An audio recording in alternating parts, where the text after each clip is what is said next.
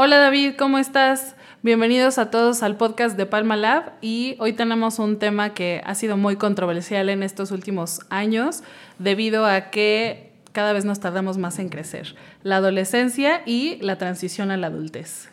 Hola Elvia, ¿cómo? bien, yo estoy bien, ¿y tú qué tal? Eh, sí, creo que es un tema bastante interesante que ha surgido, ya lleva bastante tiempo, o sea, yo, yo creo que unos 20, 30 años ha estado hablando de este tema al menos desde la sociología y la demografía, supongo que en otras disciplinas también, pero esas son las cercanas a mí, se ha estado hablando de cómo hay un retraso de la transición a la adultez.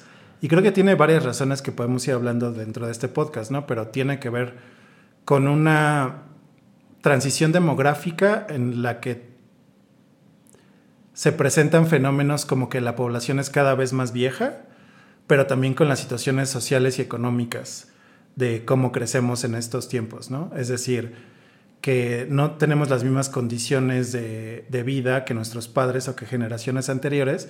Entonces, pues antes tenías un trabajo totalmente seguro durante muchos, muchos años, o sea, décadas de tu vida las podías pasar trabajando en muchos años, en la misma empresa, perdón, o en el mismo lugar de trabajo.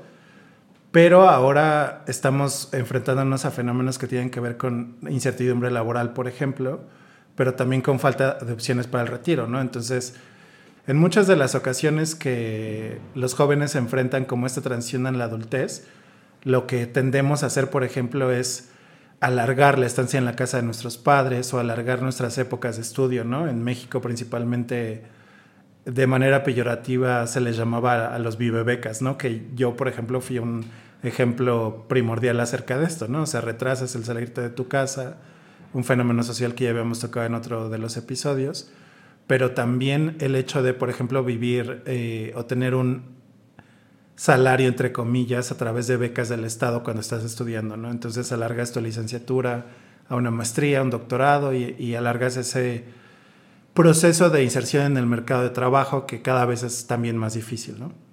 Claro, y que creo que tiene, o sea, creo que concordamos en que tiene que ver con algo demográfico y algo que está pasando que cada vez la vida se alarga más y la tendencia es a que la vida cada vez vivamos más, ¿no? O sea, antes las personas se morían entre los 30 y los 40, después 60, 70 y ahorita ya estamos llegando 80, 90 años, ¿no? Entonces, y también estamos llegando en mejores condiciones. Entonces, eso ha provocado que lo que tenías que vivir en un espacio muy corto, pues ahora tienes 80 años para vivirlo, ¿no? Pero lo que me llama mucho la atención, por ejemplo, y de forma muy anecdótica, alguna vez platicando con mi mamá, comentábamos este, este, este punto de la adolescencia y un poco por eso el tema de hoy de la adolescencia y el nacimiento de una transición, porque cuando ella era joven había como un cambio muy brusco entre niño y adulto. O sea, no existía tanto esa noción de adolescencia, sino que era esta cuestión de eras niño hasta los 13, 14, a los 15 había una celebración icónica en el caso de las mujeres, en el que se presentaban a la sociedad y como que a los 15 años, día 1, ya eras una mujer, ¿no? Entonces ya no eras la niña que jugaba con muñecas, ya eras un prospecto de, mujer adulta y de, futura madre, y entonces a los 15 años ya tenías problemas o pensabas como en cosas que que tenían que ver con problemas más adultos, ¿no? Que es la crianza de los hijos, el conseguir este, ciertas condiciones para asegurar esa crianza de los hijos. Y eso aparejado de que antes pues había roles mucho más establecidos y no era que la mujer saliera a trabajar o tuviera una vida profesional, sino que se quedaba en casa y cuidaba a esos mismos hijos, ¿no? Entonces, creo que algo que me llama mucho la atención como de este primer, este, poner en contexto la, adolescencia es como antes incluso no existía esa noción de adolescencia y ahora sí existe y ya ahora estamos hablando no solo de que hay un momento de transición entre niño y adulto, sino que hablamos de que esa adolescencia se ha ido prolongando cada vez más, ¿no? Sí, exactamente. Y creo que es importante porque también desde la teoría se habla como, por ejemplo, en las historias o trayectorias de vida, desde la, igual, otra vez repito, bueno, todo lo, generalmente todo lo que hablas desde la sociología, ¿no?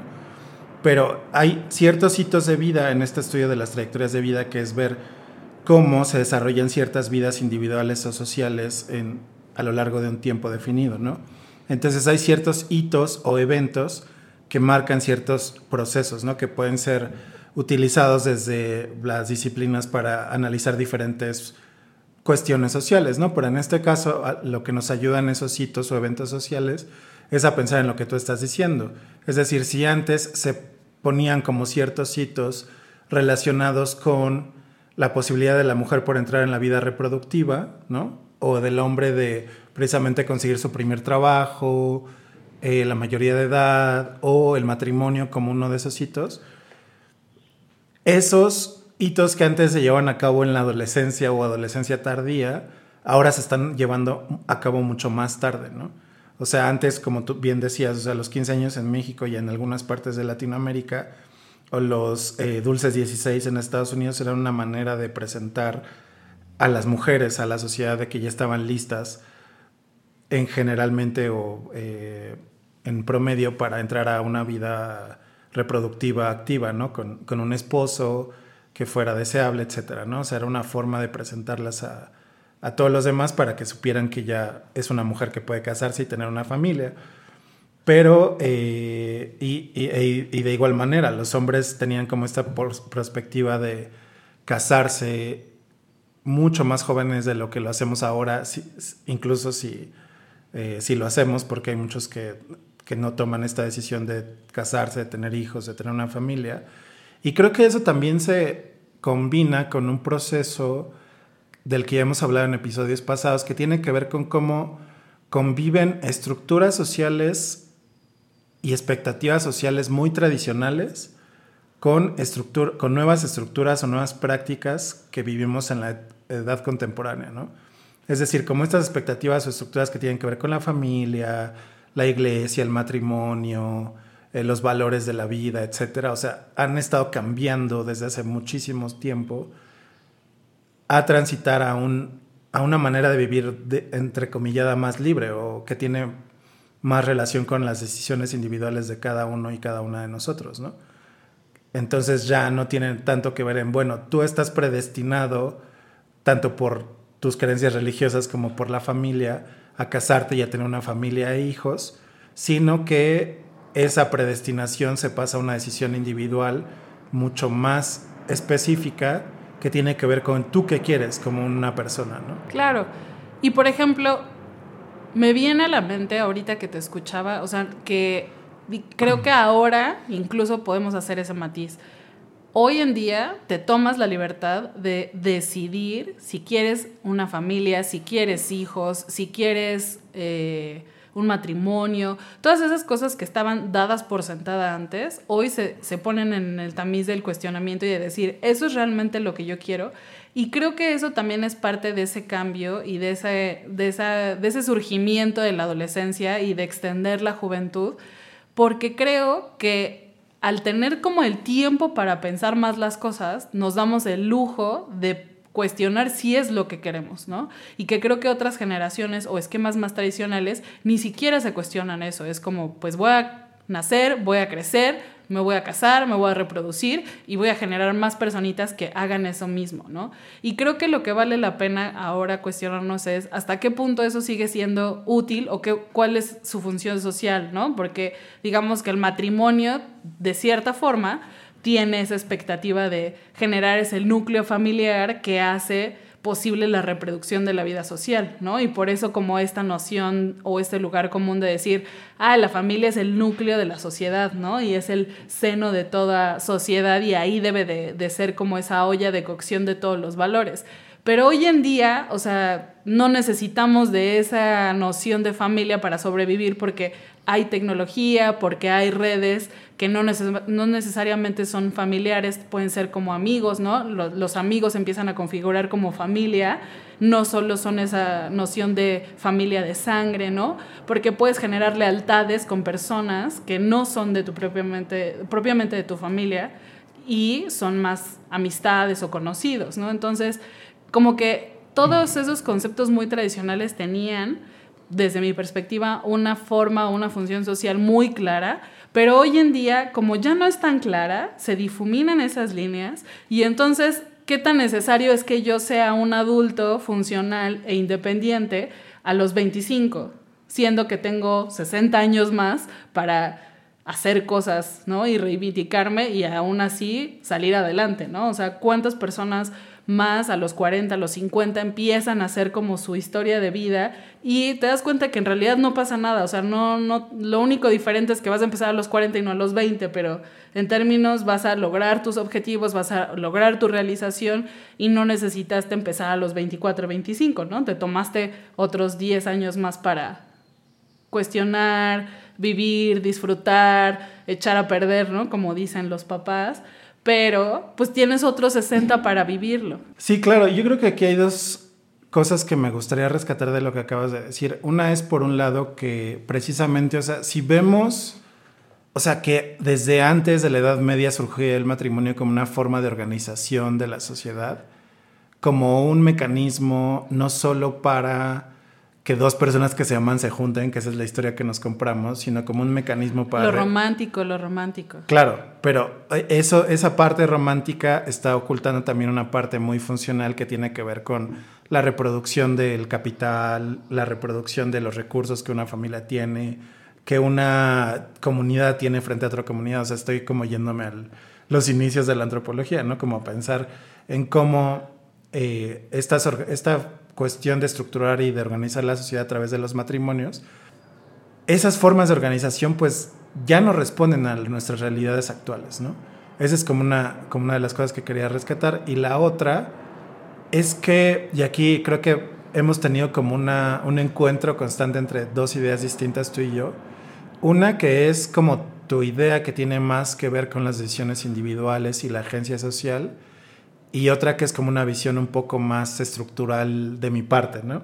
Porque yo creo que no solo es que tengamos más tiempo para pensar qué queremos hacer en la vida como individuos, sino que también hay que tomar en cuenta que precisamente las condiciones mm. económicas y sociales no son las mismas en las que, en las que vivía incluso la generación de nuestros padres, ¿no? O sea, si tú a los 22 tenías acceso a seguridad social, a un crédito para la vivienda del Infonavit en México mm, o de otro tipo de accesos a créditos para la vivienda, incluso de los bancos. Ahora, como lo comentábamos precisamente en el, episodio de la vivienda, o sea, si yo a mis 38 años no tengo una perspectiva de comprar en los próximos 10 años una casa, ¿no? Ojalá que sí, pero... O incluso lo que hablábamos, o sea, es algo que decidimos hacer o que ya decidimos como individuos agenciales tomar ese tipo de decisiones o la estructura nos lleva como a estos condicionamientos en los que digo, bueno, pues yo no quiero comprar una casa, pero ahí yo me pregunto, ¿es en realidad yo no quiero comprar una casa o no puedo comprar una casa y racionalizo que no puedo comprar una casa?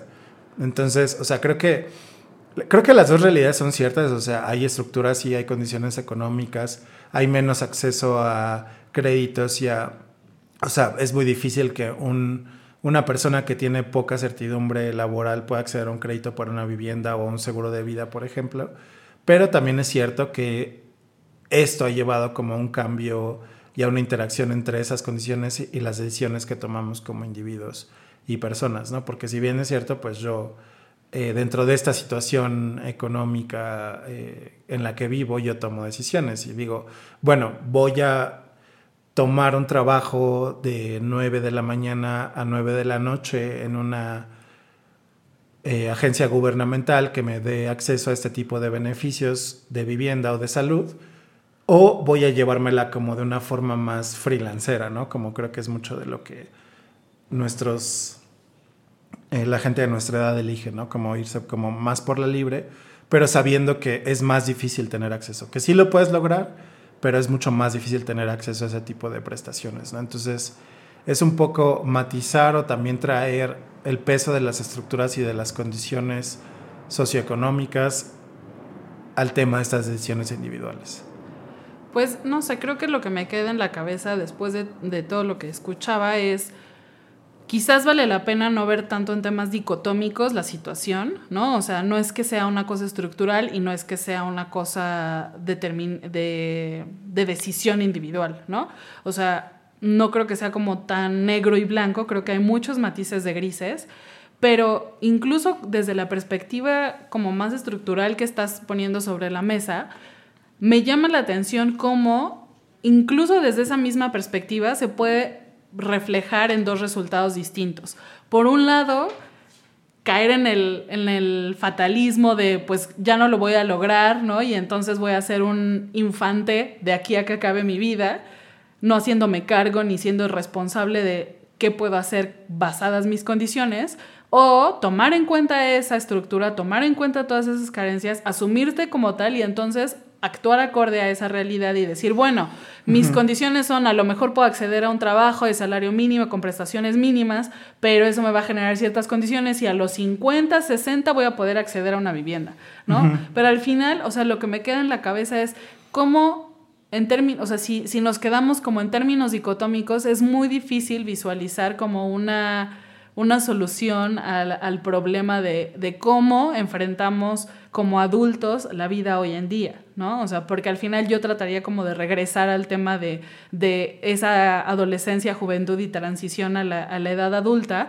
más allá de esas condiciones, ¿no? O sea, porque independientemente de si tienes o no la posibilidad de cuestionar o no, si hay una estructura o de si quieres o no tener ciertas este, valores tradicionales que te hagan actuar acorde a, o sea, lo que sí ha habido más en estos tiempos es como esa dilación a el tomar las riendas de tu vida, que quizás a eso me llevaría a la pregunta como clave o, que, que, nos, nos, surgió para, para hacer este diálogo sobre la adolescencia y la transición, que es qué es ser adulto hoy en día, ¿no? O sea, con todas estas complicaciones y con todas estas capas y dimensiones y dificultades que tenemos, ¿cómo visualizamos el ser adultos hoy en día, ¿no? Porque por un lado, desde una visión más tradicional, si te quedas como en esa, en esa visión de, no cuestionar y de dar por sentadas ciertas cosas, pues un adulto tendría que ya ser una persona que se casa, que tiene hijos, que tiene una casa, ¿no? Y que, y que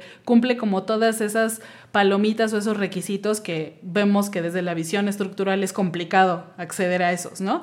Y que quizás pues llegas a un punto de frustración muy amplio porque sabes que no lo vas a poder lograr o piensas que no lo vas a, poder lograr. Pero desde el otro lado, si te pones a cuestionar y te pones a, decir, bueno, a lo mejor yo valoro ya otras cosas, entonces, ¿qué significaría desde esa postura un poco más gris, ¿no? O sea, con más grises en medio, ¿qué significaría ser adulto? Yo pienso que a lo mejor la independencia económica, a lo mejor el tener esta capacidad de, tomar decisiones y hacerte cargo de las consecuencias, ¿no? O sea, como quizás más enfocado a, una capacidad de agencia individual, ¿no? Que es justo lo que, lo que siempre estamos discutiendo tú y yo desde esta perspectiva micro y macro, ¿no? Pero, o sea, desde esa perspectiva que tú tienes, ¿cómo considerarías tú que es un adulto hoy en día? Yo creo que justo lo, lo que nos ayuda a esta discusión de o sea, como en ciertos términos muy teóricos acerca de las estructuras y la agencia. Yo creo que lo que nos ayuda mucho a esta discusión acerca de las estructuras y, la agencia individual es a precisamente definir este tipo de conceptos como qué es un adulto en, en nuestros días, ¿no? Creo que, o sea, por un lado me gustaría comentar que sí, o sea, eso es un poco lo que decía al final de mi comentario que no, o sea, ni desde la sociología ni desde la teoría vemos como a estas dos partes de la vida social como algo contrapuesto, como una dicotomía, sino que precisamente el ver cómo interactúan o cómo se conforman nuevas estructuras, porque al final de cuentas, o sea, estas nuevas prácticas que estamos llevando los no tan jóvenes a cabo de no casarte, de no tener hijos, de no comprar una casa, son formas que están formando nuevas estructuras, o sea, nuevas expectativas y nuevas formas de ver y de actuar en el mundo que otros más jóvenes van a seguir después de nosotros. Y ellos van a generar nuevas cosas. Entonces, siempre hay una interacción entre lo macro y, lo individual y la decisión individual de las personas, ¿no? O sea, siempre, siempre hay una interacción. O sea, por eso, eh, pero justo creo que siempre hay que traerlo para pensar que no solo, solo todo se trata de nuestras decisiones y de nuestras prácticas sociales, culturales, económicas, individuales, sino que hay procesos mucho más amplios que juegan en estas decisiones que vamos tomando, ¿no? que toman una parte en esas decisiones que estamos haciendo. Pero en ese sentido creo que por eso la idea de que están conviviendo estructuras muy tradicionales con prácticas muy nuevas en estos, o sea, tal vez desde el siglo pasado, desde eh, la segunda mitad del siglo pasado, están conviviendo ciertas ideas o ciertas expectativas que tienen que ver con casarte, con tener un trabajo estable, con todo eso, que definían en gran medida qué es ser un adulto, ¿no? Entonces, ahora en el mundo contemporáneo podemos pensar en varias características o varias eh, cosas que tienen que ver con qué es ser un adulto o cómo lo podemos definir, ¿no? Por un lado está como una definición política estatal que tiene que ver con qué es un ciudadano, ¿no? Con la mayoría de edad. Con la mayoría de edad, que generalmente se asociaba a este promedio de edad en el que a los 18 años ya no eras tan adolescente, estabas consiguiendo tal vez tu primer trabajo o entrando a la universidad, en general empezando tu vida profesional, pero también estabas em, tal vez ya empezando como a estar con la persona con la que ibas a estar por el resto de tu vida, entre comillas, ¿no? Pero no, que en esos entonces sí era el resto de sus vidas, ¿no? sí, claro, pero justo ese tipo de cosas van cambiando poco a poco y nos hacen reflexionar en qué de, qué de esas estructuras o expectativas son válidas ahora. Y creo que muy pocas son válidas. Creo que muy pocas de esas estructuras y expectativas son válidas en estos días. Por ejemplo, otra de las características que decías, la independencia económica. Yo cuestionaría mucho ese tema porque como vivimos en sociedades latinoamericanas de mundos, de países en desarrollo, del tercer mundo, como queramos llamarlos, eh, vivimos en países en los que la población pobre es muy alta. Entonces, a lo que se tiende mucho es a generar una comunidad familiar en la que, por ejemplo, eh, se utiliza mucho la autoconstrucción de la vivienda como, una, como un medio para conseguir una casa, ¿no? Entonces, tú eh, consigues los materiales y construyes otro piso sobre la casa de tus padres o construyes una segunda casita en el terreno de tus padres, ¿no? Eh, y, es una realidad que, a la que no podemos escapar porque si pensamos en qué tanto es la independencia económica viable en, este tipo de sectores sociales, que es la mayoría de la población en Latinoamérica, pues es muy difícil pensar en ello, ¿no? Entonces, o sea, yo creería que no podría meterla como un, una característica que nos defina qué es el ser un adulto ahora. O sea, porque mucha gente, o sea, habría, habría que ahí tal vez revisar los números, está viviendo en este tipo de arreglos familiares, ¿no? Que tienen que ver con que ya no solo existe una familia nuclear, sino que hay una familia extendida dentro, viviendo de, un mismo terreno, ¿no? Y digo, hay, hay, estudios múltiples que hablan sobre estos, pero como bien saben, o, tú sabes, Elvia, eh, el estudio anterior en el que participé sobre la ciudad, el agua en la Ciudad de México, todas las casas a las que íbamos eran hogares compuestos de esta manera, ¿no? Precisamente hogares compuestos con familias compuestas o extendidas que tienen que ver con que está la familia de los abuelos que construyó un terreno en cierto momento de su vida en cierta colonia de la Ciudad de México y los hijos se fueron extendiendo y fueron construyendo dentro del mismo terreno, ¿no? Entonces, ahí yo creo que habría que hacer una distinción de, entre clases de lo que ¿qué entiende la clase media alta por independencia económica, porque si esa clase media voltea a ver esas, a esas clases pobres o populares, podríamos decir, es que ellos no son adultos porque no están independizados económicamente, porque comparten recursos, comparten la casa, la vivienda, comparten comida, porque muchas veces tienen como un comedor comunal, ¿no? En el que todos vamos a comer diario con la abuela, etcétera y sale de esas perspectivas, ¿no? Entonces, si en este podcast precisamente estamos hablando como de cómo vamos más allá de esas definiciones muy tradicionales de lo que es una familia, de lo que es un adulto, pues hay que voltear a ver este tipo de realidades, ¿no? Y no, y no empezar a generalizar y a difundir la idea de que la familia nuclear con dos hijos, eh, eh, dos padres heterosexuales, eh, monógamos, etcétera, son la forma general en la que se estructura la sociedad, ¿no? Porque un poco lo que hace el otro lado conservador. Con una pareja heterosexual, nada más corregir. De la ideología política más conservadora es difundir este modelo de familia y este modelo de, vida y de una vivienda, ¿no? De una familia o un hogar vive en una sola vivienda, en una sola casa. Entonces, eh, creo que podemos pensar en cómo este tipo nuevo de...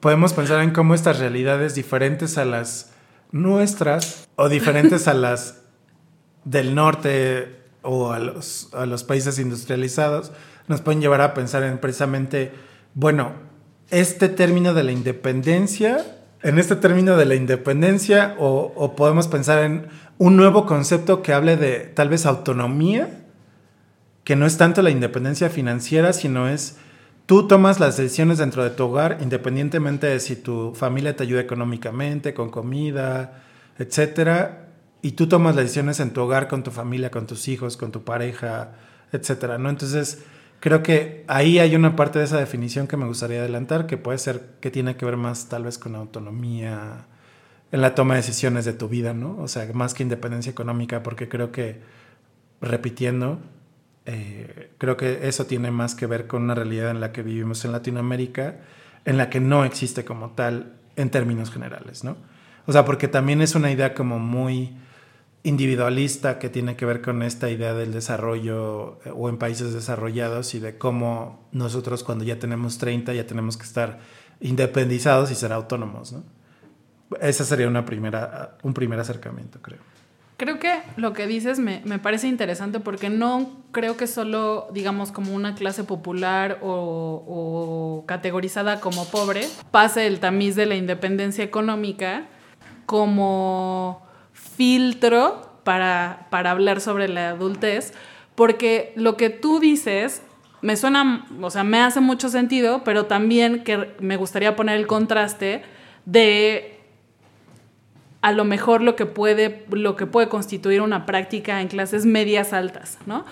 O incluso en ese famoso 5% de la población. ¿Y a qué me refiero? Todos los estudios, como a nivel de ciencia social, se enfocan más en qué pasa en la pobreza, qué pasa en, la, en, la, en las clases bajas, ¿no? Pero creo que a veces, o sea, pasarle ese, ese tamiz de independencia económica a la clase media alta, alta o muy alta, o sea, creo que valdría la pena la luz de pensar en qué tan independiente económicamente es alguien que generó su riqueza a partir de la riqueza de alguien más.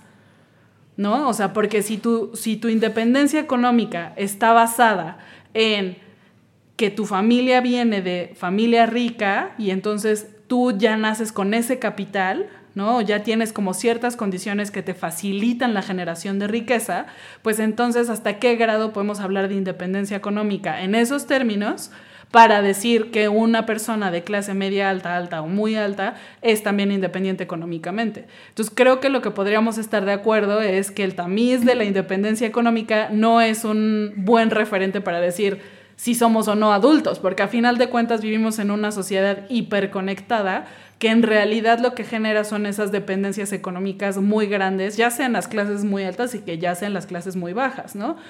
Que en realidad o sea, por ejemplo, ahora sale mucho en redes, ¿no? Así este contraste de actrices eh, self-made, no sé cómo se pueda traducir, y artistas que nacieron ricas, ¿no? Entonces, un poco para hacer, o como para hacer estos contrastes de los Nepo Babies, que ahora están como muy este, en boga de, de criticarlos, ¿no? Como Hailey Bieber, como todas las hijas de, de las modelos súper famosas. Elon Musk. Las Kardashian, ¿no? O sea... Elon Musk. Elon Musk, si quieres. Gracias. Pero, o sea, justo es como esta crítica, tú naciste ya con ciertas condiciones, tenías todo sobre la mesa como para no estar en ese mismo estrato socioeconómico. Entonces, ¿qué tan independiente podría ser un Nepo Baby, por ejemplo, versus a un actor que vivió otras condiciones y que tuvo un camino más tortuoso, pero que igual hoy es en día millonario, ¿no? Entonces, como que si contrastas en esas condiciones, dices, bueno, quizás los Nepo Babies tampoco son independientes económicamente, ¿no? Y creo que entonces me quedaría más con el tema de ser adulto hoy en día significa ser capaz de decidir por tu propia vida, ¿no? Sin tener como tanta esa coerción social, familiar, emocional de tu alrededor, ¿no? Y que creo que justo va muy anclado a esta noción de libertad, muy filosófica, de que una persona en realidad es libre en la medida en la que no tiene este, cadenas que lo, que, lo, que lo sostengan de personas, cosas, lugares, etcétera, ¿no? Sí, me, llama mucho la atención esta idea porque precisamente podemos volver a la estructura de nuevo y decir, o sea, en ese sentido de la independencia y la autonomía, ¿cuáles son los niveles? O podríamos hacer que digamos como una categorización por clases, ¿no? O sea, es decir, ¿qué entendemos por una independencia y la transición a la adultez en clases bajas, medias y altas, ¿no? Porque son condiciones diferentes, porque tienen que ver con cómo tienes un piso o no tienes un piso para emprender esa transición a la adultez, ¿no? O sea, yo me acuerdo mucho que con muchos compañeros de la prepa, no es lo mismo que yo a mis 20... No, era más grande. Yo a mis 32 años compré mi primer coche con mi dinero que yo gané a que a un compañero de la prepa le hayan regalado un coche a los 15 años. O no es lo mismo que yo rente con mi salario que tengo a mis 38 años un departamento que el compañero al que le regalaron sus papás un departamento a los 25 años que salió de la universidad, ¿no?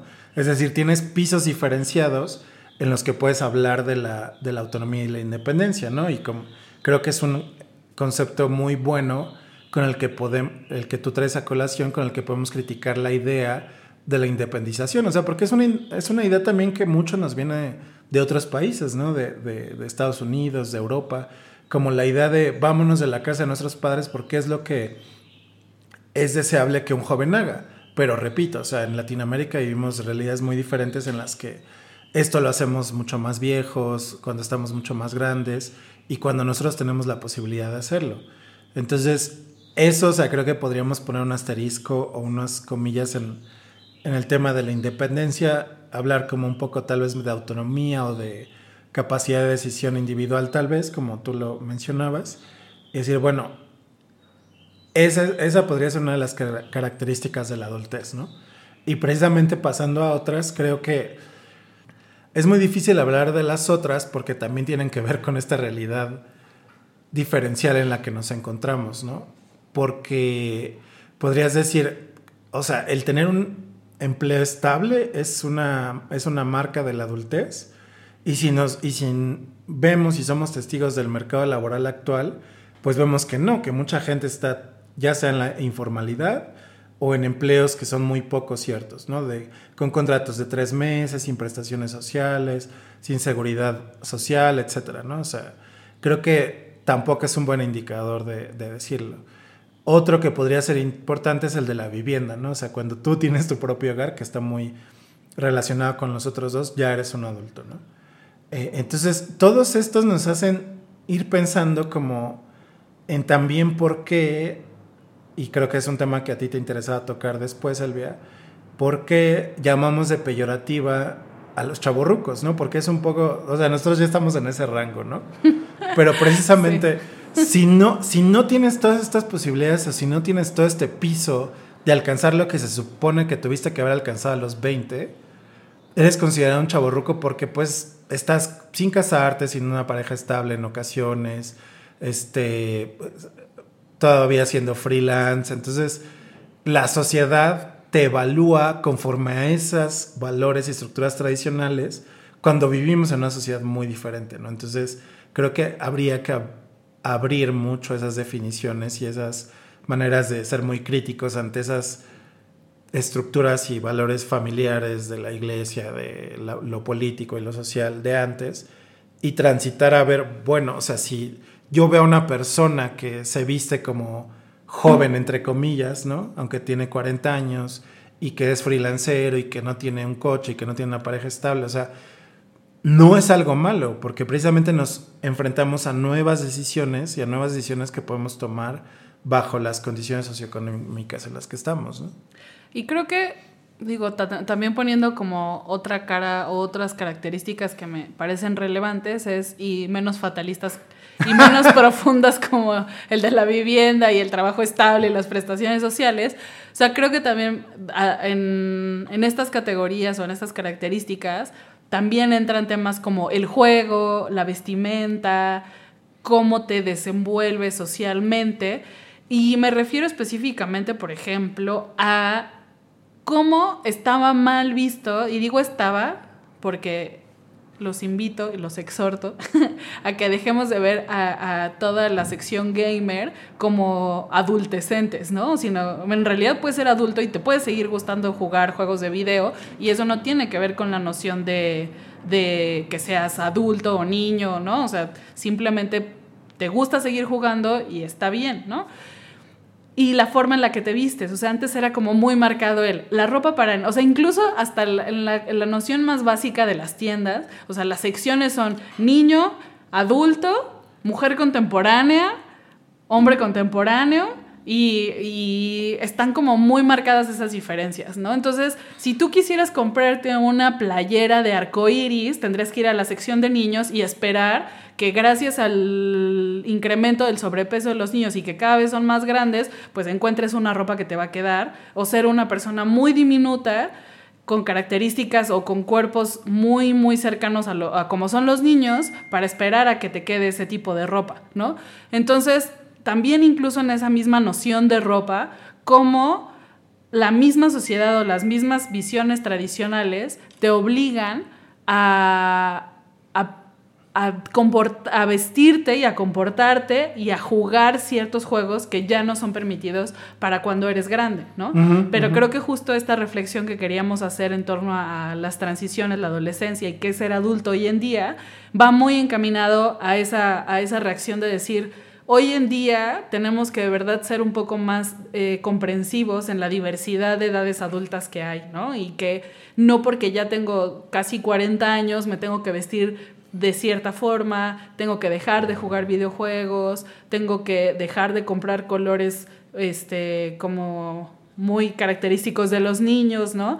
Sino que también voltear a ver que estas nuevas realidades y estas nuevas formas de ser adulto implican que voy a querer seguir jugando y que no necesariamente por eso voy a ser un adulto infantilizado, ¿no? Y también eso, o sea, como permitirnos crecer en la adultez reconociendo que podemos seguir haciendo cosas catalogadas como aceptables solo para niños sin sentirnos eh, pues discriminados o, como un poco relegados porque no entro en esa visión de lo que significa ser adulto, de que no tengo una pareja, de que no tengo un esposo, de que no tengo un hijo, de que no tengo una casa o un coche, ¿no? Sino justo invitar a la reflexión de otras formas de ser adulto y creo que va muy en el tono de, lo que hemos estado platicando en otros episodios, de al final lo importante es reconocer que hay mucha diversidad, ¿no? Sí, totalmente. Y creo que para ir cerrando un poco el episodio de hoy, creo que nos podemos quedar con esta reflexión de abrirnos a la diversidad y a lo que